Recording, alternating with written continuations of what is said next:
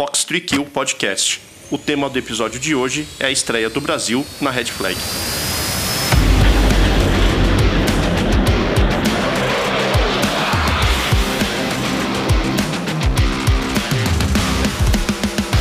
Sejam bem-vindos a mais um programa que tem patrocínio master da Saab, a fornecedora dos caças de próxima geração da Força Aérea Brasileira, o F-39 Gripen. Para você que está chegando aqui pela primeira vez, esse é o nosso quinto episódio e o nosso programa ele está disponível no website que é o www.f3kpodcast.com.br, no Spotify, no Apple Podcasts e no Google Podcasts. Lá no nosso website você tem a lista dos episódios, tem um blog, é, fala bastante aí sobre o nosso trabalho. E aproveita que você está por lá, deixa uma mensagem, manda uma mensagem de voz ou por texto pelo WhatsApp ou uh, pelo e-mail datalink@f3kpodcast.com.br. Se você conhecer alguém que tem uma história legal para contar, que pode ser um convidado do programa, manda a sugestão, manda o contato que a gente vai conversar com essa pessoa e, e trazê-la aqui para falar, falar sobre a sua história, para falar sobre a aviação de combate, que é o, o tema central do nosso, do nosso programa. E vamos para o nosso Mass Briefing de hoje. Nós aproveitamos para deixar um feliz ano novo para todos que nos acompanham aqui no Fox 3 Kill Podcast. Esse é o nosso primeiro programa de 2023 e nós já temos planejados aí uma série de novidades ao longo desse ano e muitas entrevistas já foram gravadas, então nós já temos muitos temas interessantes que vão ao ar nos próximos meses. Uma das novidades para esse ano é que nós estreamos no YouTube, no canal da Hunter Press. Então você também pode ouvir o podcast por lá, é só áudio, mas às vezes você está com o navegador aberto, fica mais cômodo ali com fone de ouvido e aproveita que você já está no canal da Hunter Press e conheça os nossos outros projetos audiovisuais, webséries e documentários. E fiquem atentos à mensagem que nós vamos deixar ao final do, do episódio de hoje. Attention, roll call. Em 2023 completam os 25 anos da primeira vez que o Brasil participou do exercício multinacional Red Flag, sendo um exercício organizado pela Força Aérea Norte-Americana desde 1975 na base aérea de Nellis, no deserto de Nevada. A Red Flag ela é reconhecida como um, um dos treinamentos mais realísticos que um piloto militar pode passar nos dias de hoje, ou desde que ela começou a ser executada. Isso porque você tem dezenas de aeronaves com missões distintas, então caças, aviões de reconhecimento, de guerra eletrônica, de comando e controle, de reabastecimento em voo, helicópteros atuando simultaneamente num cenário que se aproxima do conflito real, com alvos reais no solo e uma forte presença da interferência eletrônica, da guerra eletrônica para dificultar ainda mais a ação dos participantes naquele exercício. Então você também tem é, esquadrões agressores, né, fazendo, cumprindo o papel de inimigos naquele ambiente simulado e, e tudo aquilo, ele, todo aquele cenário é feito de forma que o piloto esteja mais preparado possível para um conflito real. Normalmente são realizados em torno de quatro edições da Red Flag todos os anos. E aqui, de curiosidade, no contexto sul-americano, o primeiro país que participou da Red Flag foi a Venezuela, em 1992. O Brasil ele tem a, a sua estreia em 1998, junto com no mesmo ano em que o Chile também participou em edições diferentes. E além do Brasil, da Venezuela e do Chile, a Colômbia já participou quatro vezes da Red Flag. A, a, última vez que o Brasil esteve na Red Flag foi em 2008, com os F-5 do primeiro do 14º Grupo de Aviação, o Esquadrão Pampa, lá de, de Canoas, mas a primeira vez foi com o AMX, o primeiro do 16º Grupo de Aviação, o Esquadrão Adelphi. Então, o Brasil levou muito tempo, né, para ter a sua primeira participação na Red Flag, isso tem uma razão especial, uh, tem uma série de motivos. O principal deles é que nós não tínhamos um avião até então com um mínimo ali de capacidade de guerra eletrônica, de equipamentos de bordo, para participar de, uma, de um exercício daquela envergadura. Então, estou falando de equipamentos como RWR, IFF, interferidores, head-up display, coisas que são necessárias, né? itens que são requisitos mínimos para que um país participe desse exercício. Para esse papo de hoje, estou trazendo o Coronel Salvatore, piloto de caça que tem experiência nas aeronaves AT-26 Chavante F-5 e a MX, e ele liderou o esquadrão, o Adelphi, indo para os Estados Unidos para a primeira participação da Red Flag. O Coronel Salvatore, além dessas aeronaves, durante depois da sua é, quando ele foi para a reserva, ele voou outros caças em outros países. Isso vai ser um tema aí também para um bate-papo num futuro episódio. Salvatore, seja muito bem-vindo ao bate-papo de hoje e obrigado por aceitar o nosso convite. Muito obrigado, João. Me sinto muito orgulhoso pelo convite. Estou pronto aí para as perguntas. Salvatore, conta pra gente é, um pouco, naquele ano de 1998, qual que era a, a, a tua função no, no, Esquadrão Adelphi, ou quando chegou o convite para a FAB participar é, é, da Red Flag, como é que caiu essa missão para vocês? Essa missão já estava sendo estudada há algum tempo, teve uma apresentação dos coordenadores da Red Flag lá no Estado Maior. Né? Então ela entrou para o Plantax no ano anterior, em 97, e todo mundo sentiu a necessidade de realmente participar de uma, de uma operação desse nível, que realmente mudou a trajetória é, tática do, da Força Aérea Brasileira. Eu estava como oficial de operações, eu era o S3 do Coronel Bombonato, era major na época. Então ele assumiu no início de 98, e aí nós é, andamos juntos, preparando o esquadrão até a nossa partida. Infelizmente aconteceu uma fatalidade com ele, né? E assim eu assumi a, a liderança da unidade para efetuar essa missão. É, Salvatore, quando chegou essa missão para o para a FAB, essa é, essa participação da Red Flag, por que, que o Adelphi foi escolhido para executar essa missão?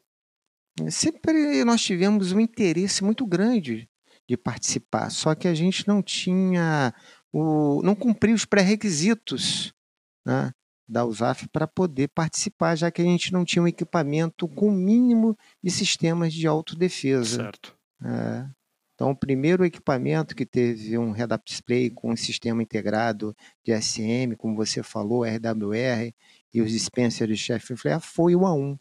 Né? Já tinha nove anos de operação e o americano queria realmente estudar, ver como é que essa nova aeronave operava.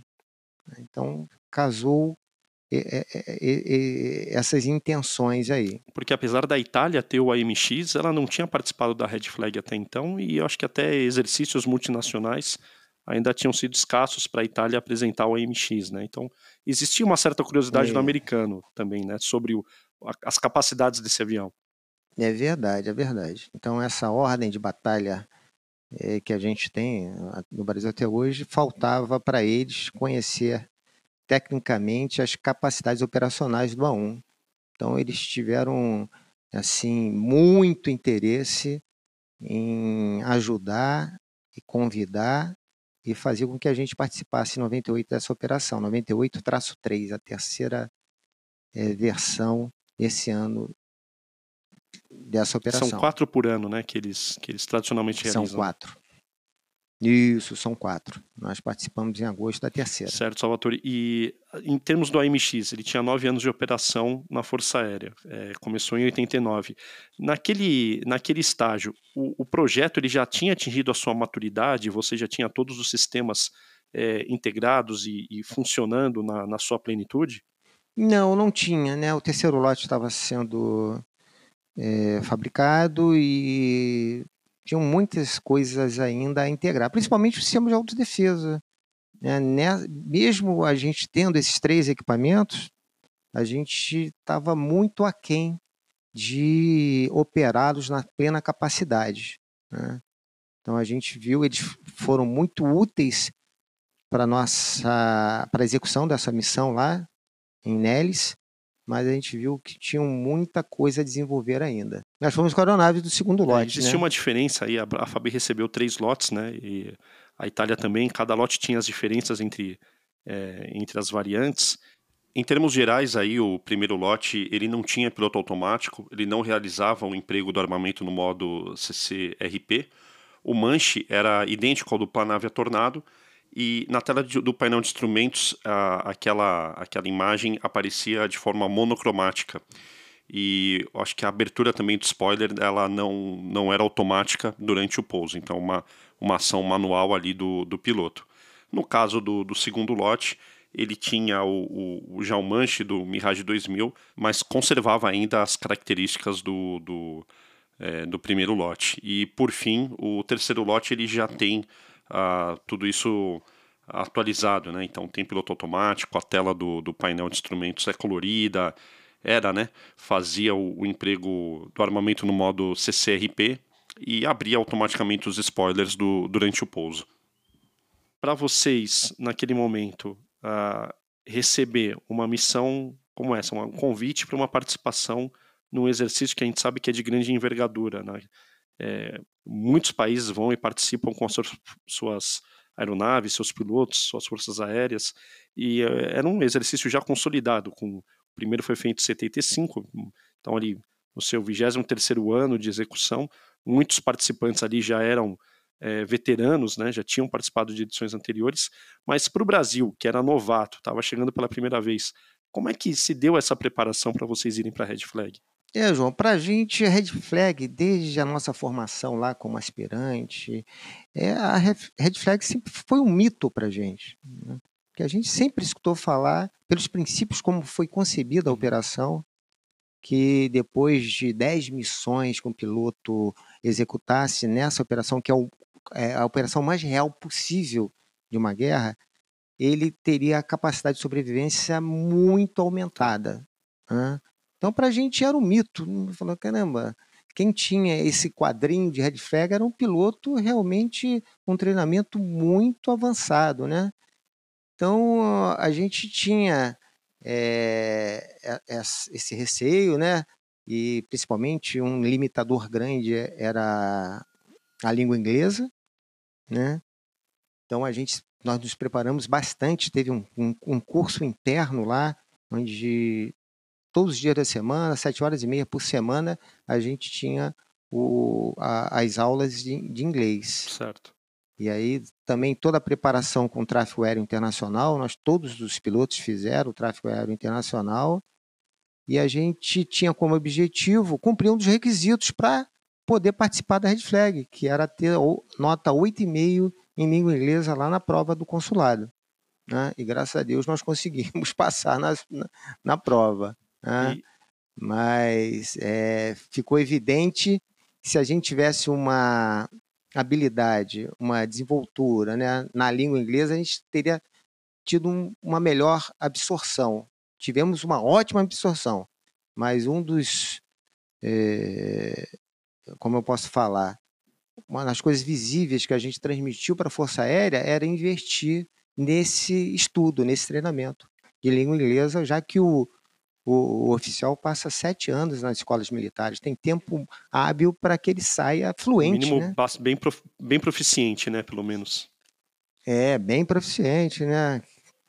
Então, é, é, é, é isso foi, foi, foi uma das lições aprendidas. Mas o nosso treinamento foi um treinamento é, muito focado. A gente recebeu informações valiosas né, de fonte de dados, a gente teve o auxílio do Major Sheldon, que ele estava fazendo o curso de Estado Maior. Ele era um ex-piloto agresso, um piloto americano.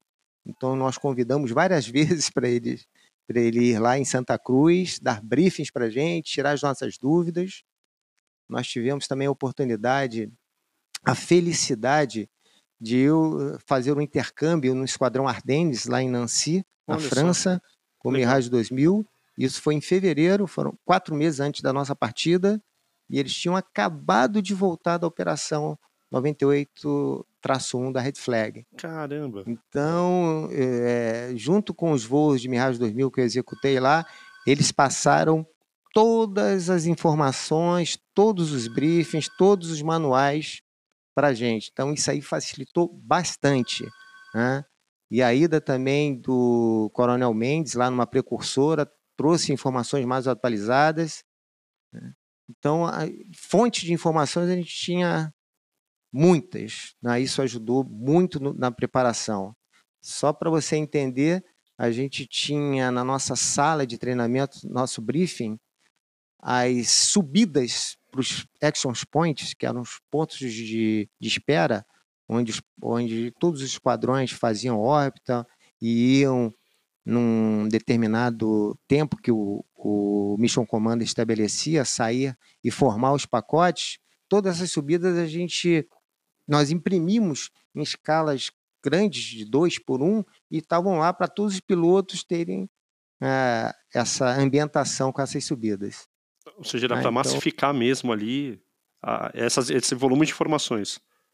Afirmativo, era para massificar, porque você vê num pacote, eram duas missões diárias, né? Num pacote decolavam 70 aviões, né? E a, a, fraseologia, o comandamento era muito rápido, né? Era um sequenciamento muito rápido, então não tinha como pensar. Tinha que decolar em elemento ou quatro aviões e executar a subida, ir para o seu ponto de espera no nível estabelecido, naquele tempo sair ali. Por, eram três action points, três pontos de espera, esses 70 aviões ficavam divididos nesses pontos em níveis diferentes, e num determinado tempo todo mundo saía e, e, e formava o pacote para fazer a missão. Salvatore, e só voltando um pouquinho, em relação a esse major, uh, Sheldon, que estava aqui fazendo curso de Estado Maior aqui no Brasil, na, na a nossa ECMAR aqui. Isso, é aqui na nossa escola. Tá, na nossa escola. E ele era da Marinha? E, não, ele era, ele era o piloto da USAF, ele era um agressor. agressor ele era, ele, é, então o agressor é aquele que faz, é o esquadrão que faz o viés do inimigo, né? Na nossa missão, por exemplo, eles simularam o MiG-29 na primeira semana e na segunda semana o Sukhoi 27, né? Então ele tinha todo o embasamento, ele tinha acabado de sair da unidade aérea, então ele tinha tudo na cabeça. Então ele, a, a gente tinha muitas dúvidas, né? E ele foi retirando as nossas dúvidas. E, e aí ele ganhou um voo de A1 para compensar a troca de informação? É, não, ele ganhou, ele ganhou a viagem, ele foi acompanhando a gente. ah, é? Pô, ele bacana. foi acompanhando a gente, me lembro lá em, em Porto Rico, que ele pô, intermediou todo o nosso apoio ali para a gente ficar o menor tempo possível no solo. então ele foi com a gente. Ah, tá? então... E ele foi a Delphi Honorário no ano seguinte. Ajudou muito a gente, muito, muito, muito. Uma pessoa sensacional. Porra, que né? bacana, né? não, não sabia dessa história, que legal. Então, e, tem, e uma... tem, tem, tem, essas coisas, né, que, que, que vão né, se juntando, se vão formando e vão ajudando, impressionante, né, para a coisa dar certo, né. E o teu, a tua ida lá para a França foi um intercâmbio também? Já era foi um intercâmbio. Planejado.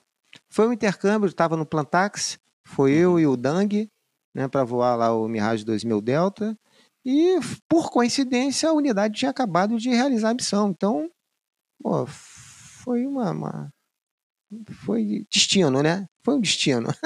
Pô, que bacana, que bacana. É, e aí, bom, vocês, ah, isso se preparando aqui no Brasil, né? Tendo uma, uma contato já aqui no Brasil com uma doutrina que era nova, né? Então, missões com 70 ou mais aeronaves voando simultaneamente para saturar uma, uma, um inimigo, né? No, no, mesmo ponto, saturar todas as defesas dele. É, aeronaves provendo apoio mútuo, né? Então, você tinha escolta, você tinha aeronaves de interferência eletrônica, comando e controle. É, e, e, nesse papel você tinha um, uma pessoa que ser a função de um piloto, que você já mencionou, que era o Mission Commander. É, conta pra gente um pouco sobre o que, que é o Mission Commander nessa, nessa situação, Salvatore. É, olha só, não é fácil, né? Você, eu te falo que são 70 aviões, são as missões, os aviões de varredura eletrônica, são os aviões de SEAD fazendo supressão da defesa aérea inimiga, é o AWACS que está a bordo, são aeronaves Revos, é o combate SAR que tem que estar tá em voo quando o pacote sair, são muitas aeronaves de ataque com performances diferentes. Então ele tem que coordenar rotas, tempos, né?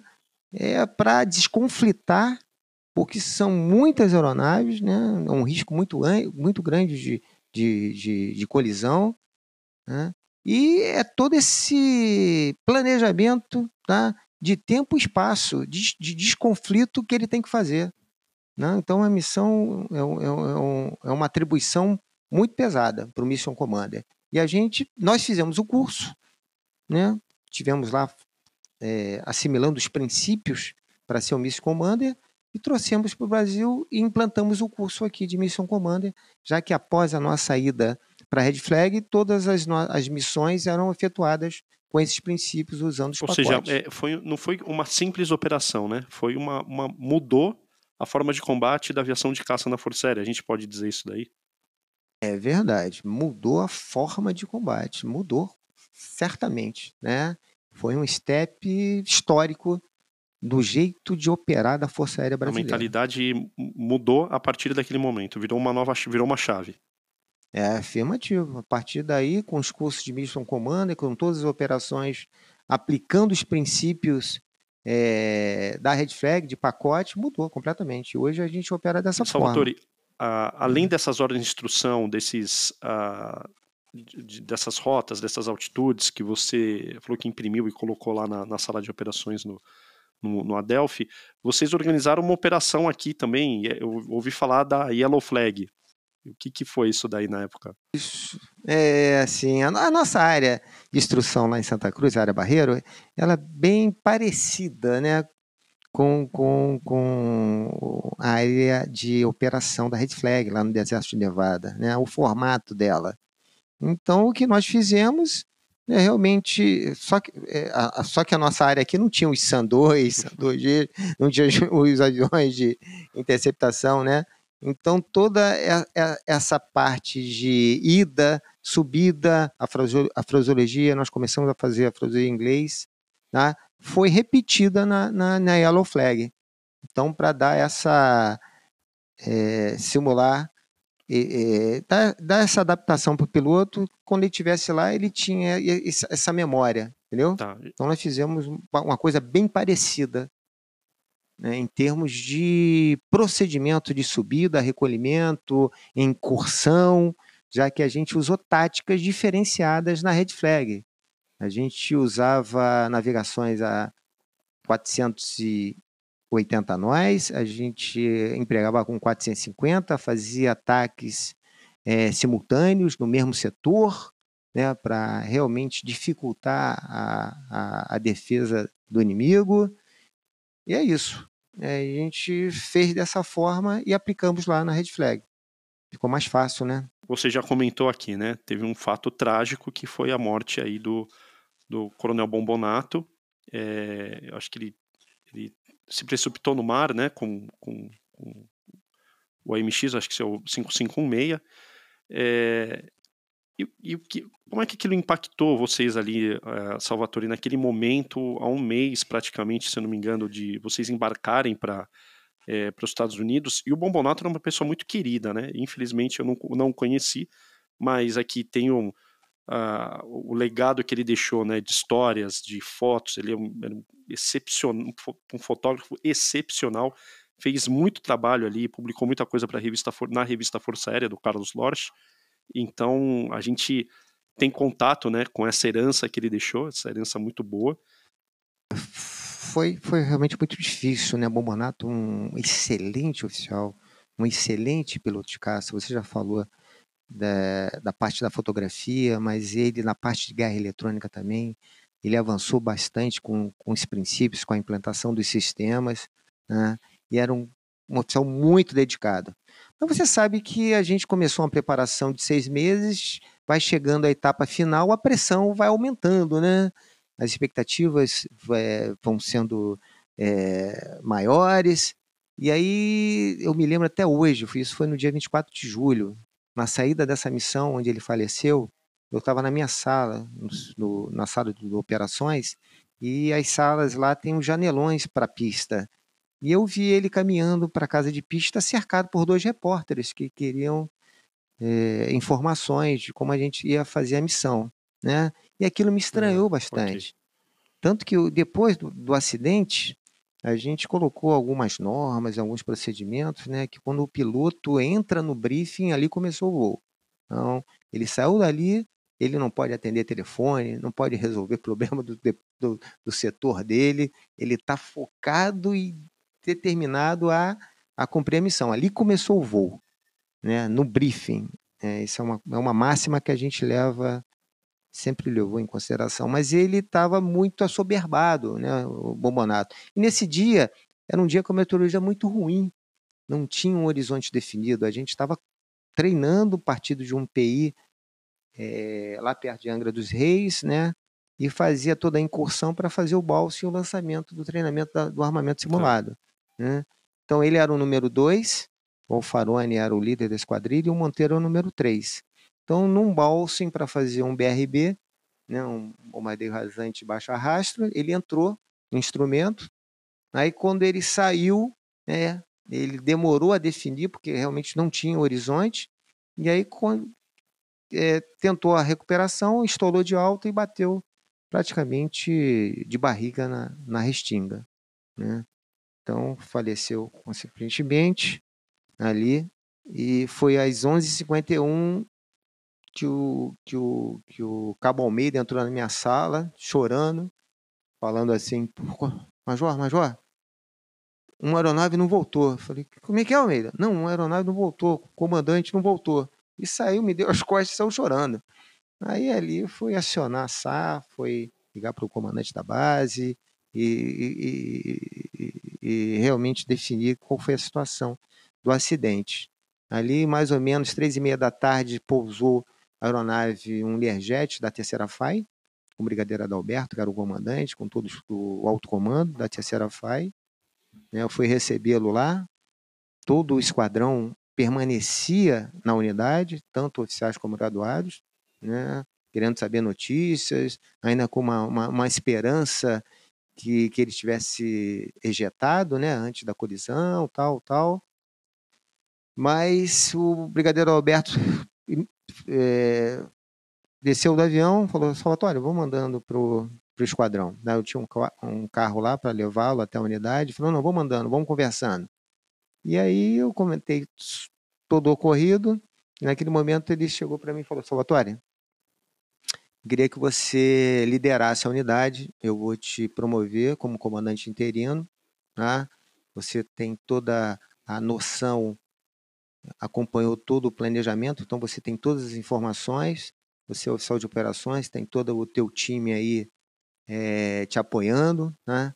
Então eu não vou colocar ninguém mais antigo, né? Porque a posição de comandante de, de uma unidade aérea é para um tenente coronel, coronel. Ele falou não, você vai é, assumir a unidade. Aí nós fomos andando, todos os pilotos estavam aguardando na sala de treinamento e ele é, deu a notícia lá. Então, a partir desse, desse momento, eu assumi por oito meses o comando da unidade. E aí, todo mundo chocado, muito chocado, e talvez de uma forma é, relevante, pessoal, caramba, temos que fazer tudo para a missão ter sucesso. Vamos fazer isso pelo coronel Pombonato, que dedicou a sua vida para a realização dessa missão. Ela ganhou um vulto maior ainda, né? É, eu acho que todo mundo se uniu, todo mundo realmente né, ficou fechado ali, tanto oficiais como graduados, para realizar a missão o melhor possível. Né? E nós fizemos o velório, enterramos o nosso querido, saudoso Coronel Bombonato lá em Fortaleza e três aeronaves MX fizeram lá as passagens em honra a esse grande oficial, lá em Fortaleza. É uma Adelphi aí então para ele, deixar uma Adelphi aí para o Coronel é. Bombonato. E... É, o grande, grande, grande, grande homem. E Salvatore, chegando a chegando o dia da missão, o dia do embarque, né? Então, o embarque de vocês em nas aeronaves, né? Vocês uh, foram voando com os AMX lá para é, para Nelis deserto lá de Nevada, e, e essa rota, esse planejamento, existia uma preocupação em relação a, a, a, a longa duração da missão e ao período que vocês iam permanecer em voo? É, com certeza, né, João? Tinha uma preocupação. Quando eu, eu, eu brifava a, a, unidade, eu falava que a gente tinha três fases, né? A fase de ida, o deslocamento de ida, a fase da operação em si e a fase de volta. Né? E uma das fases mais é, penosas seria o deslocamento de volta. A fase de ida, a gente tinha uma limitação, porque a gente não conseguia fazer reabastecimento, a gente estava restrito a fazer reabastecimento num 37, no Boeing. Né? Então o Boeing deu todo o apoio para a gente, na, como transporte de carga, e num eventual, uma, numa eventual necessidade, nós faríamos o revo. Né? Mas numa situação normal, não porque toda, então toda a nossa rota foi planejada para fazermos etapas de 3 horas, 3 horas e meia, já que a gente estava com um tancão de 1.100 okay. litros, né, sem, sem fazer revo. A nossa ida de Santa Cruz para Boa Vista, que foi a primeira perna, nós fizemos um revo, né, com revo com o okay. Hércules, né, com okay. o Barão, e não com o Corsário. Então o Hércules deu esse apoio na ida e nós mandamos até uma aeronave monomotor de backup né? Se desse alguma pane nessa, nessa etapa, aí nós teríamos uma aeronave substituta. Porque já tinha tido um problema, né? É, uma situação de colidir a cesta do, do KC-137, ela ela era diferente Sim. da do, do, do Hércules, né? É, a cesta do Hércules é uma cesta macia, e a cesta do Boeing a gente chamava de Fred Krueger porque era muito, era rígida, né, né, metálica. Então qualquer toquezinho, um nariz do, do MX é de fibra, né, fazia um dano, né? E qualquer dano impedia, indisponibilizava certo. o avião. A gente não poderia correr esse risco. Né? Então, de alguns fatos no passado, fizeram essa limitação. E, estavam, e nós estávamos nessa fase de trocar o sistema do Corsário, okay. do Boeing, de um sistema para um sistema é, é, é, parecido com o do Hércules, uma cesta macia, entendeu? Mas não tínhamos a disponibilidade quando nós fomos para a Red Flag. Então o Boeing foi acompanhando a gente. De Boa Vista nós fomos para Porto Rico, na Roosevelt Roads. Depois fomos para MacDill, de MacDill para Shepard, no Texas, e de Shepard direto Nellis. Uma viagem de quê? Uns três dias? um pernoite só, né? Um pernoite em Boa Vista e um pernoite em MacDill. Ah, legal. Né? Tá, foi relativamente é. rápido, então. É, foi rápido, né? Com certeza, se a gente tivesse a disponibilidade da, da, da cesta macia no 37, a gente teria feito aí é, na reta, economizado tempo, esforço, né? E, e, e não estaria exposto a, a qualquer tipo de, de problema, porque cada vez que você pousa tem um risco, né, de ter uma indisponibilidade. É, até um estouro né? de pneu, você sei lá, voando, alguma coisa. É, com certeza, é, você voando aí teria seria mas graças a Deus deu tudo certo. E a etapa então maior foi para foi Santa Cruz ou Boa Vista? É, a etapa maior foi essa, tá. né? Existe uma preparação específica ali, Salvatore, em termos de assim, fisiologicamente falando, além do descanso, claro, mas é, alguma coisa assim para alimentação, do que se comer, hidratação, etc. Não, a gente tinha orientação, tinha esses princípios já, que a gente fazia muito voo de, de longa duração.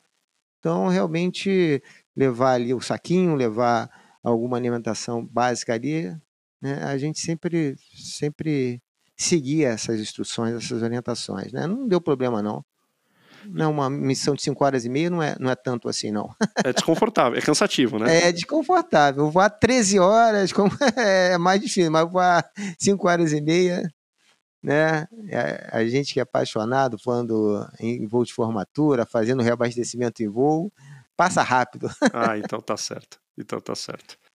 E assim foi. Aí a gente teve bom tempo, só na nossa chegada em MacDill, nós tivemos que cruzar algumas camadas. A gente ia na ala do Boeing, né? Três aeronaves é, numa ala e três na ala direita, três na ala esquerda. E na descida em, em, em MacDill Air Force, lá em Tampa, nós tivemos uma perda de vista do trilhento da asa direita, mas rapidamente fez o procedimento de perda de vista e já assumiu, já pegou o visual e reuniu, e nós fizemos lá a dispersão. Não, foi o único problema. Porque era mau tempo? Era mau tempo. Era, tá. era a nebulosidade né? Ele mesmo, todo mundo grudado ali na ala, perdeu de vista o Boeing e teve que fazer a, a, manobra é, evasiva ali, a dispersão é, por perda de vista em voo por instrumento. Mas pegou rapidinho, né? não se afastou tanto e voltou para a formatura. E é. aí a chegada em Nellis, é, posteriormente, ela foi em grande estilo, né? Foi valeu ali um elogio, é isso? Foi, foi, foi sim, né? A gente tinha o horário de 14 horas local para fazer e 14 horas nós fizemos o pilof, o pouso, aí o comandante da base lá foi nos receber, eu apresentei, ele falou, pô, hum, começaram muito bem, né? De todas as unidades que chegaram, vocês foram aqui, realmente cumpriram o HCO à risca. Deu os parabéns pra gente. Pô, que bacana, que bacana. Já chegamos com o pé direito. E o, o, Brigadeiro Adalberto, ele participou da missão também, né? Uma, uma grande pessoa, diga-se por passagem. Um... Ah, sim, uma grande, um grande piloto, né? E é incrível como a, como a história tem essas coincidências. Eu, em 89, em 79, no terceiro ano de Barbacena, entrei em 77, como eu te falei. Nós certo. viemos aqui no aniversário do terceiro Enra, do terceiro Enra em Santa Cruz. Foi aí que eu fui exposto à aviação de caça. O Major Adalberto ele fez um briefing onde ele colocou lá o Chavante encaldando o F5, né? Tinha uma, uma foto lá de um Piper. Aí depois nós fomos para o grupo de caça, onde foi, foi apresentado um briefing cheio de fotos também do F5 encaldando o Chavante. É. E o Major, Major Adalberto era é, o comandante do terceiro ENRA. Então, depois, eu, ele, como comandante da FAI, deu todo o apoio para a gente, acompanhou passo a passo toda a nossa preparação, treinamento, deslocamento. Só na volta ele passou o comando da Força Aérea Numerada 103 para o Coronel Sabino, que fez o nosso deslocamento, de, que acompanhou o nosso deslocamento de volta. E tá. era o, o chefe de Estado-Maior da terceira Porque você criava uma Força Aérea Componente, é isso, né? Sim, sim, uma Força Aérea Componente numerada para fazer a missão no, no, no exterior, né?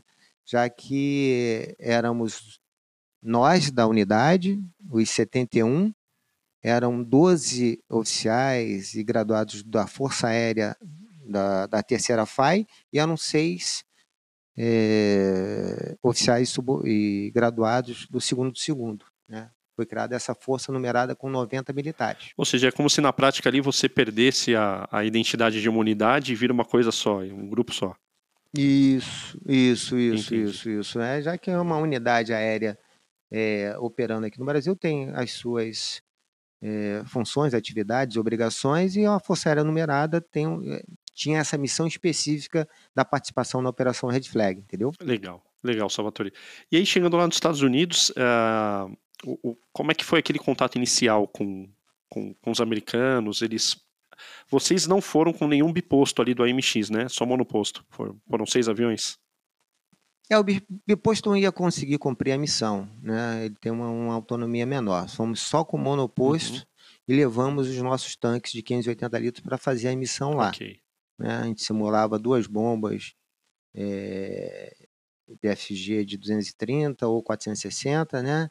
Para fazer os ataques simulados, né? O nosso emprego foi lá com a BDU-33, a, a, bomba fornecida pelo americano, que é uma similar da BEX-11. Que é a nacional. Essa né? bomba que a gente é, opera normalmente aqui, né?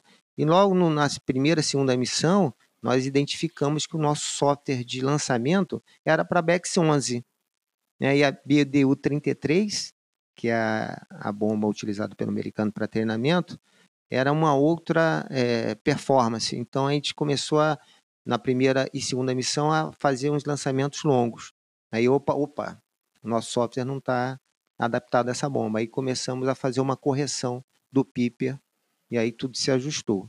Né? Mas a gente, nós não levamos o biplace, só monoplace e no, antes do, do Fan Day, que é o dia da familiarização, onde antes de começar a operação em si, todo mundo tem que fazer um voo desse para reconhecimento da área onde eles entregam uma Air Task Order, uma OFRAG lá para a okay. gente, um alvo para reconhecer a área, entendeu? Reconhecer é, o ambiente. Só assim você pode voar também. Esse é um requisito. E tem um briefing geral com todas as normas e princípios da operação. Todo mundo está lá no auditório e a gente fez uma, uma apresentação. Foi até o Hélio que fez o, a apresentação do AMX, né? Ele, com maior fluência em inglês, apresentou as características da aeronave e foi muito legal que ele, no fechamento, ele pediu é, proteção, né? Nos ajudem, protejam o MX, porque a gente é limitado em termos de, de, de autodefesa. Aí o pessoal começou a rir, né? Mesmo tendo o sistema, a gente pediu esse socorro para os nossos, é, para as nossas escoltas, os aviões de varredura, para nos apoiar. Quem que seriam as suas escoltas? F, F-16, pelo que eu vi lá, tinha F-15? F-15 fez, é, F-15 fez toda essa parte da missão de tá, escolta. Tá, ok. Né? Então fazia tanto a varredura, né? Primeiro entrava o SEAD para fazer é, o lançamento nos radares inimigos. Depois vinha a, o F-15 para fazer a varredura, para ver se tinha alguma aeronave inimiga no ar e depois que ele fazia essa varredura, essa limpeza da área, ele voltava e ficava fazendo uma patrulha aérea de combate né, para poder dar, dar, dar, suporte às aeronaves de Ou ataque. seja, é era o mesmo avião, não, não era um outro grupo então? Era o mesmo avião, era o mesmo avião, né, não eram aviões distintos não. Pô, aí ele tem que se, a, a, ter uma bela autonomia né, para fazer isso daí. É, é, esse é, é, mas eram de missões distintas. Né? Eu falei no, na varredura, falei no, na, na patrulha de combate, mas tínhamos aeronaves de escolta também dos pacotes. Tá. Né? Né, que acompanhava o pacote na frente para poder, é, se tivesse uma interceptação de uma aeronave. A, a tua escolta é, não era é, necessariamente quem tempo... tinha feito a varredura. Não, não, esse tá. não. Esse não. Quem, quem fazia patrulha de combate para qualquer necessidade é o que fazia a varredura. Tá. A de escolta eram outras aeronaves. Okay. Entendi, entendi. Não, excelente. E, e aí uma, uma coisa que eu imagino, chegando lá no, na área do, do, do, combate simulado propriamente dito, é muito diferente do que a gente tem aqui no Brasil, né? Lá você, além de toda aquela área, você tem a presença de sensores de interferência eletrônica em cima de você, não é isso? É isso, é o tempo todo, é, é um ambiente muito saturado de defesas, né? Tem mu muitos mísseis SANs, é, SAN, né, é, no terreno, então a gente tinha que navegar, escolher a melhor rota, usar o, o, o, o nosso chefe tá, para poder quebrar o locom de, desses equipamentos. A gente, no segundo dia, a, a coordenação da operação impediu o uso de flare, por causa das condições meteorológicas lá, estava muito quente, né, podia pegar fogo né, em alguma mata lá. Então, eles proibiram o uso de flare, então a gente trocou o dispenser de flare para um dispenser de chefe. No início da operação, a gente estava levando 90 cartuchos de chefe e 30 de flare. Depois, nós colocamos 120 cartuchos de chefe. Então, era um ambiente muito saturado. Né? E, o, e a gente necessitava, já que a operação era longa, de fazer um update no nosso sistema de navegação que ele interferia no nosso sistema de pontaria. A gente, no, no a gente faz isso regularmente aqui.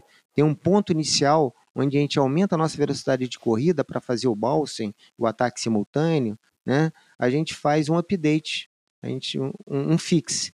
E lá às vezes a gente não tinha esse ponto de referência, a gente tinha que buscar algum ponto de referência para fazer essa atualização. E uma outra coisa que também é, dificultou no início era o tamanho dos alvos. A gente está acostumado a fazer treinamento aqui numa roleta, né, de 100 metros, 300 pés, e os alvos lá eram alvos reais, né, eram, eram alvos muito pequenos para identificação no meio do deserto. Eram viaturas, por exemplo. Né? Tá. Então, isso aí precisava muito que a gente, durante o nosso estudo, a gente estudasse bem o alvo para poder é, adquirir o contato visual e fazer o lançamento do armamento.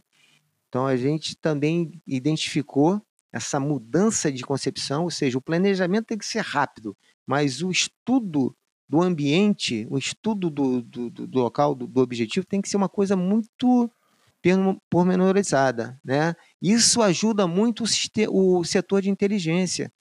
A gente também viu a necessidade de a gente ter um, um setor de inteligência mais bem estruturado, mais bem equipado, com pessoas, com equipamentos que eles possam dar suporte aos pilotos daquele estudo é, da área do objetivo. Entendi, entendi sim. E, a, e, e aí, enquanto você voava, então você tinha o tempo inteiro ali seu RWR te informando sobre, sobre ameaça, você tinha é, o tempo inteiro o, o, o, o, avião te alertando sobre é, um ambiente hostil que você estava voando. RWR ajudou bastante. A gente tem dois modos de utilização do RWR, é o modo bruto e o modo sintético. O modo sintético, ele com um banco de dados que nós parametrizamos, ele pode identificar exatamente qual é a ameaça que está te iluminando e está te traqueando. Né? Nós não usamos o modo sintético, ele estava, não estava muito bem é, esclarecido e definido. A gente usou o modo bruto. E aí, no modo, no modo bruto, você recebe qualquer tipo de emissão radar e ele aponta, né? Então a gente era o tempo todo apitando durante a missão, era muita gente te iluminando. Né? E a gente, como tinha essa restrição da quantidade de, de chefe, a gente só lançava, fazia um break, fazia uma curva para quebrar o locão quando estava locado. A gente estava iluminando. Então o inimigo ali, né, o F-16, o agressor estava te iluminando tal. Quando ele definia e locava em cima de você, aí sim que a gente fazia a manobra evasiva e lançava Porque o aí muda o som no teu, na tua fonia. Muda, muda o som, muda o som. É um som contínuo e muito mais alto, entendeu? Tá dizendo ali que você, o radar do inimigo locou em você que está prestes a lançar um armamento. E, e aí, quando você né? lançava o chefe, ele, você, ele perdia o locom? Perdia, quebrava, na maioria das vezes, quebrava, quebrava, sim. E a gente tinha que chegar na área do objetivo com o chefe, porque era, era a área mais bem defendida, né? Era... então a gente não podia é, desperdiçar chefe durante a ida. E chegava com o chefe né? lá na área do objetivo ou, ou já chegava no osso? Ó, eu vou te falar, nas primeiras missões, no primeiro, segundo dia, a gente chegava quase sem nada. Depois a gente foi é, criando uma cultura, como eu estou te falando, economizando, e tro nós trocamos também o dispenser do Flare com 30. Mas 120 cartuchos é muito pouco. Né? Isso foi uma coisa que nós relatamos no nosso, no nosso relatório é, final, da necessidade de uma aeronave ter mais cargas para ter uma melhor defesa. É, entendeu? É, e o incrível é que o AMX ele foi projetado para isso, né? Para se é. defender é. fortemente nesse tipo de ambiente. Né? Então, é, assim... então eu acho que ele foi equipado, é, ele foi subdimensionado com esse tipo de, de artefato, com esse tipo de equipamento de, de autodefesa. Né? Tinha que ter muito mais chefe, muito mais flare. Entendeu?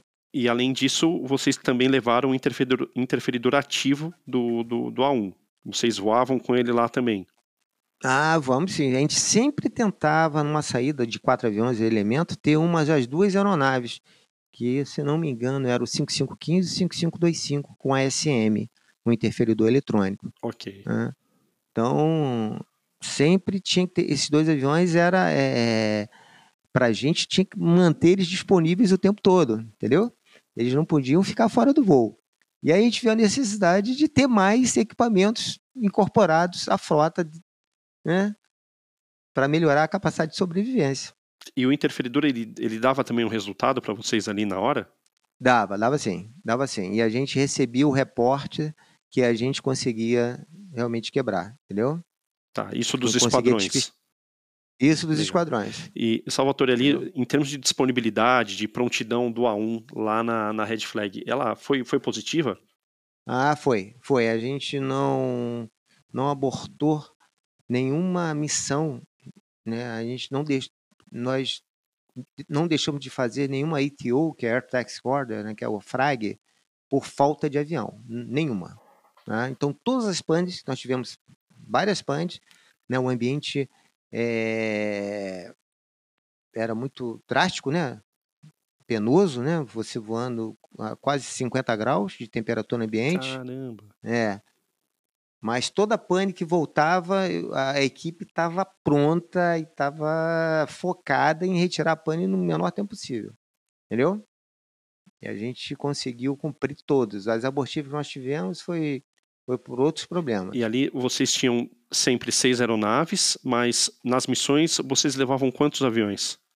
Não, fizemos algumas de quatro aviões, poucas. A maioria das missões eram com dois, dois aviões. aviões. Isso é. ali por uma questão do exercício.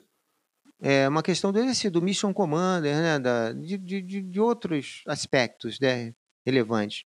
Porque essa missão, eu não sei se você sabe, ela foi paga né, pela Força Aérea Brasileira. Né? Sim.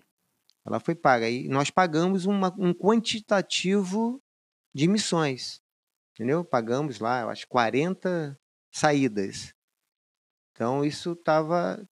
O quantitativo de aeronaves que foram deslocadas era para cumprir essas missões. Entendeu? Esse quantitativo que foi acordado e pago para a coordenação. Ok, então ele não podia consumir aquilo de uma vez, ele tinha que ir dividindo ao longo do, dos dias. É, é isso. Isso. E toda saída, ou de quatro ou de dois aviões, sempre tinha o avião reserva, né? Tinha um piloto reserva e um avião reserva. Se desse qualquer tipo de pane aí até é, o início do táxi, era, era factível você fazer a substituição ainda no solo né, e cumprir a missão com aquele quantitativo previsto, entendeu? E vocês ali do Adelphi eram quantos pilotos? Eram 12 pilotos. 12, ok. E todos voaram? Eram 12 pilotos. Todos voaram. É, é, 12 pilotos, porque esse foi um critério da, da Red Flag com o número de aviões. Nós levamos 22 pilotos, né? Então, 10 pilotos fizeram cursos, deram apoio, não voaram. Então, o, o, as equipagens que voaram eram 12 okay. só. Então, aí, quem voou se preocupava com o voo. E quem não voou prestava outro tipo de apoio e também fizeram cursos. Isso, fizeram o curso de Mission Commander, apoiavam ali é, no planejamento, quando a gente precisava de alguma coisa, né? deram todo o suporte. E acompanharam a missão. Não voaram, mas acompanharam a missão. E, e Salvatore, a, a velocidade você já comentou, 480 nós, é o que vocês voavam, e a altitude? A gente voava. A gente começou voando muito baixo, 300 pés, né? Mas depois a gente viu que dificultava muito a nossa checagem de 6 horas. E a gente observou também que a, o que faz o elemento lá, o agresso, o F-16, o avião inimigo, identificar a aeronave no deserto é a sombra. Ah. Né? Então, quanto mais baixo você voar, mais perto da sombra você está. E facilitava é, a aquisição visual do, do inimigo. Aí nós, ah é? Aí nós voamos, começamos a voar a 500 pés, né? Para facilitar a vigilância do quadrante traseiro. E voamos lá com quatro aviões, boxe defasada ou flecha, né? E dessa forma a gente, de 300 nós passamos para 500 pés. E alguém conseguiu engajar vocês em combate aéreo ou não chegou nessa situação? É, muitos, muitas interceptações. Teve lá um, uma também que eu estava até na, na como número 3, numa, numa esquadrilha. A aeronave fez uma curva de conversão agresso e caiu na, no meio da esquadrilha. Caramba! né? Ele, é, ele errou lá, né, facilitando a aquisição e o tiro. Né? Mas é, tinham regras de engajamento que não podia entrar em combate, entendeu? Era uma curva só para definir que você avistou, que você está efetuando uma manobra é, evasiva, mas não podia encalfinhar, não, não podia entrar em combate, não. E, e vocês também levavam na asa direita, se eu não me engano, um, um, um pod eletrônico, é isso? O ACMI, sim, é para acompanhamento, né, do TOS, para ter, ter toda essa visualização de rota, níveis, né, toda, toda essa parte de acompanhamento foi feito por esse sistema, um sistema é, desenvolvido e característico é, que é usado lá na Red Flag. Ok, com isso eles conseguiam no debriefing ver todo, todo, todo o trajeto que você fez com o avião, é isso?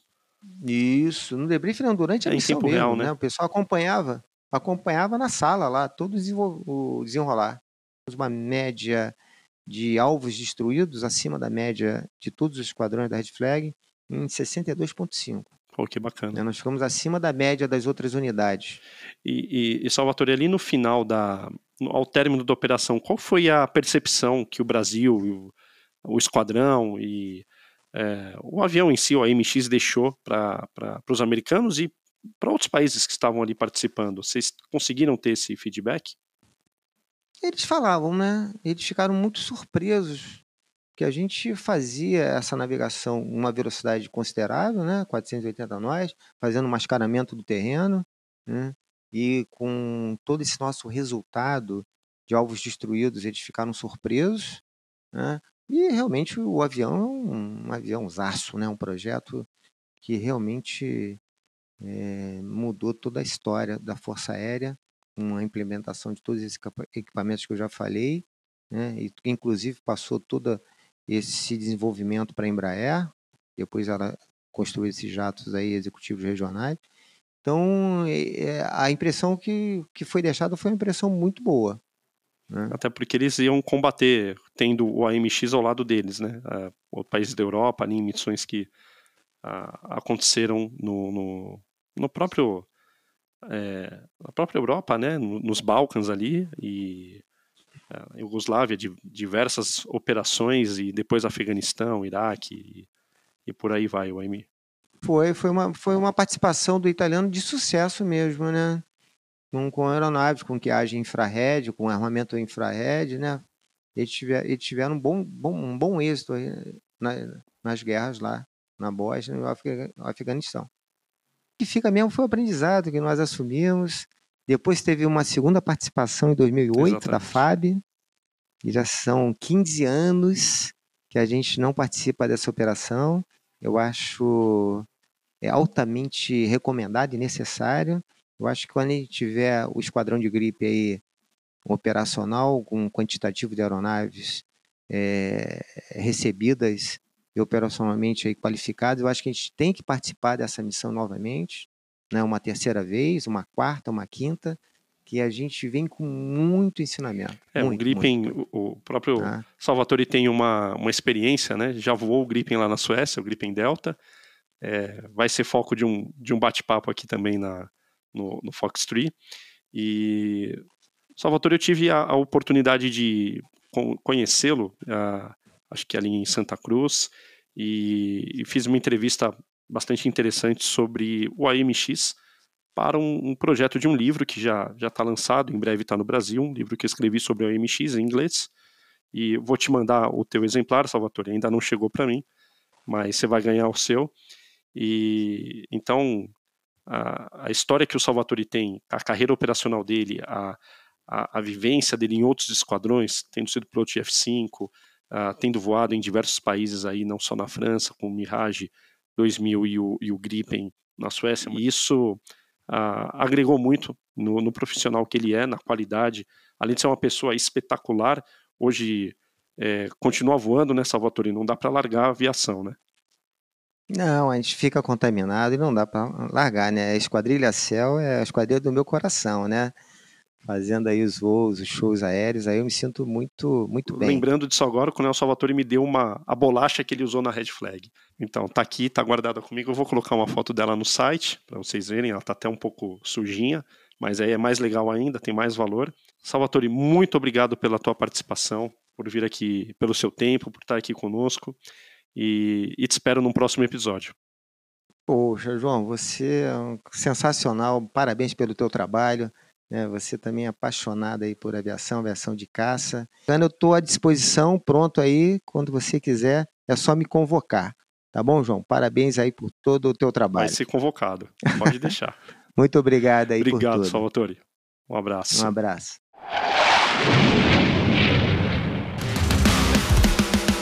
E fique ligado que na segunda-feira, dia 17 ao meio-dia, nós vamos lançar uma promoção no nosso website. Você pode concorrer a um calendário do F-39 Gripen da Força Aérea Brasileira.